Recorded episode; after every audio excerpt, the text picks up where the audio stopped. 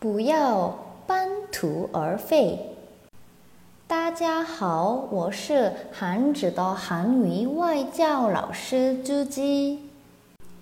即使来到了韩国，因为肺炎，所以不能去学校，也不能交韩国朋友吗？来韩国留学的时候，想努力学习韩语。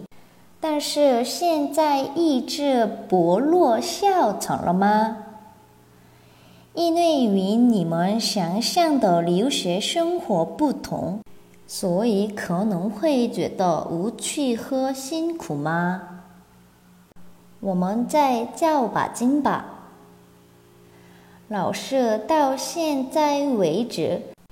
对于在中国的留学生活，还是记忆最深刻的。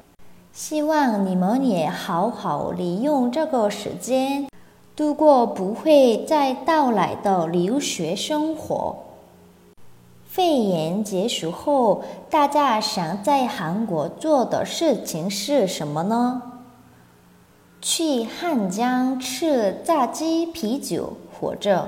去明东买衣服等等，写下自己想做的事情吧，然后做一下事前的准备练习。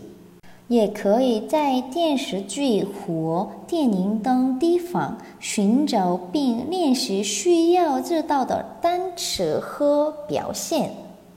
记住，使用比知道更重要。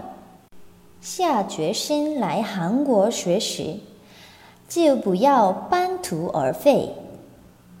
到现在为止，已经做得很好，相信以后也会做得很好。